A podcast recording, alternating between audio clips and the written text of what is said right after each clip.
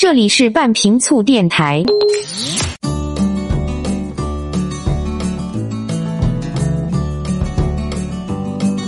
各位好，欢迎来到半瓶醋电台，我是奥巴庆。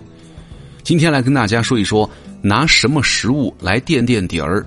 最近十几年呢，在职人员都有一个明显的感受，就是生活节奏越来越快，人们越来越忙了。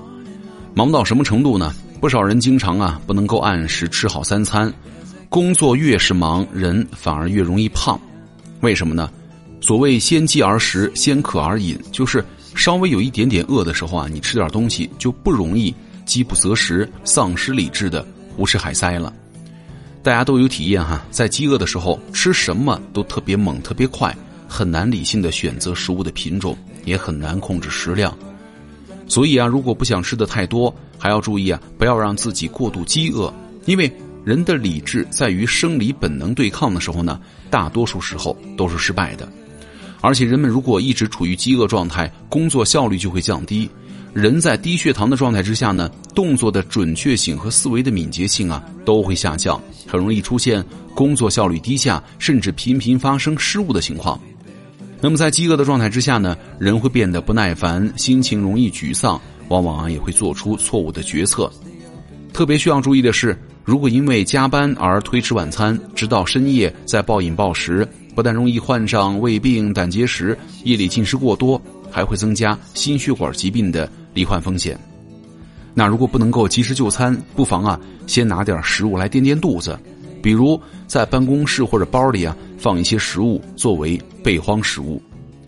问了很多人哈，发现最常见的备荒食物是什么呀？饼干，然后呢是能量棒和巧克力。有人呢也会准备一袋膨化食品、派之类的小零食，还有人呢在办公室里准备了糖块、蜜饯、果冻、奶片、甜饮料。那这些食物的共同点呢，就是容易携带和保存，而且啊，能够一边吃一边在电脑前工作。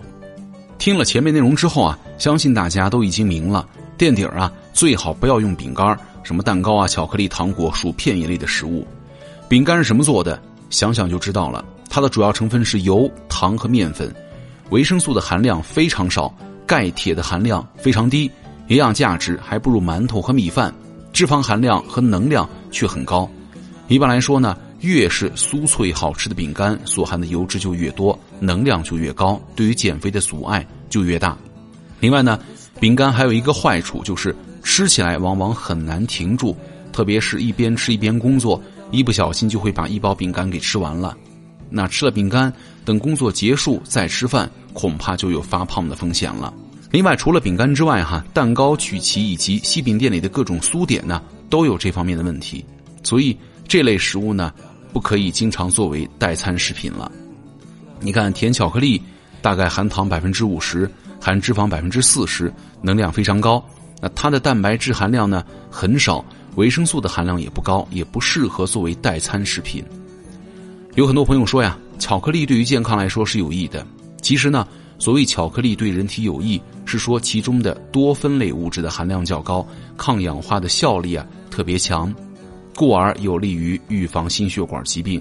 这个不是说市面上销售的巧克力一定有这样的功效，只有那些味道苦涩浓重、没有明显的甜味、油脂少、可可原浆或者可可粉的含量高达百分之八十以上的黑巧克力才有一定的类似功效，而那些有明显甜味的巧克力呢？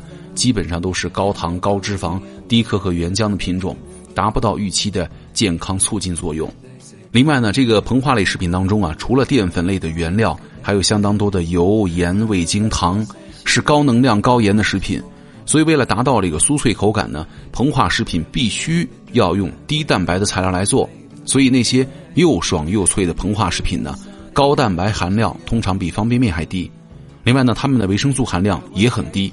根本不含什么维生素 A、维生素 C、维生素 D、钾、钙、铁等矿物质的含量呢也不足，把它们称作是代餐食品呢，实在是不可取。那如果因为长时间吃不上饭，就一瓶又一瓶的喝甜饮料，摄入糖分呢很容易严重超标。你比如说，一瓶大的可乐含糖达到了一百三十克，相当于高高堆起一碗米饭，而营养价值呢却是负数，常用它来安慰饥饿的胃肠，只能够让人变得虚胖。喝那些所谓的无糖饮料，虽然不会升高血糖，但是呢，也不能够控制食欲，绝对不是充饥的好饮料了。能够用来垫底儿的食物啊，应该是富含蛋白质或者富含膳食纤维，可以水分多一点，体积大一点，能给胃啊带来充实感，或者特别耐嚼的，能量还不能太高。那有什么东西呢？那综合了营养、耐饥、方便三方面来考虑呢，入选的食物啊，可以有以下这些。第一个，比如说液体食物，推荐牛奶、酸奶和豆浆。按照单位能量来计算呢，豆浆的饱腹指数是最高的。第二个，半固体食物，燕麦片冲的粥、五谷杂粮冲的糊，能量不太高，但是呢，饱腹指数相对较高。第三个就是固体食物，牛肉干、煮鸡蛋，不太咸的卤蛋也可以哈。然后苹果、干枣，可以把这些食物呢放在包里或者办公室里，在稍微觉得饿的时候呢，你吃一点过半个小时再吃一点，以便维持工作效率，延缓饥饿的感觉。还可以考虑固体和液体配合使用，比如说燕麦粥啊，加点牛肉干酸奶加点苹果呀，牛奶加点干枣，对吧？跟饼干、糕点之类的食物相比啊，刚刚我们说到的这些食物呢，充饥效果怎么样？你试一试就行了，而且营养价值完全不可同日而语啊。另外呢，还是要忠告一句哈，如果饭前已经吃了很多东西了，那么推迟的那一餐就应该少吃，否则总能量还是会过剩的。我是奥巴庆，咱们下期见。